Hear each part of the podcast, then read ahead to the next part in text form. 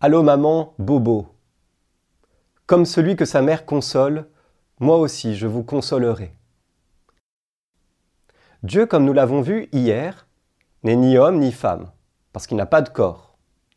Mais pour révéler aux hommes qu'il est le créateur de l'univers, et pour bien marquer l'écart avec sa créature, l'Esprit Saint a soufflé aux auteurs sacrés le nom de Père. Cela dit, il leur a aussi inspiré, même si c'est moins fréquent, des images maternelles pour manifester la tendresse de Dieu.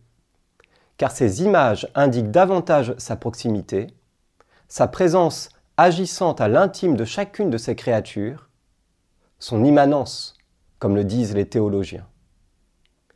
Pensons par exemple à ce verset du prophète Isaïe. Comme celui que sa mère console, moi aussi je vous consolerai. Ou bien encore à celui-ci. Une femme oublie-t-elle son petit enfant? Est-elle sans pitié pour le fils de ses entrailles? Même si les femmes oubliaient, moi je ne t'oublierai pas.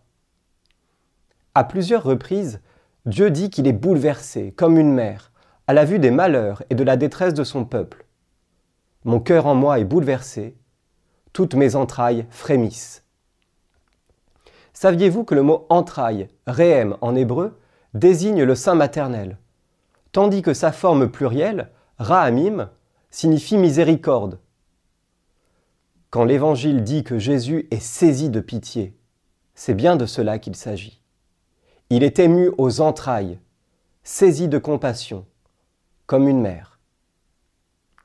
Dieu est un Père miséricordieux, un Père aux entrailles de mère. Décidément, personne n'est Père comme Dieu.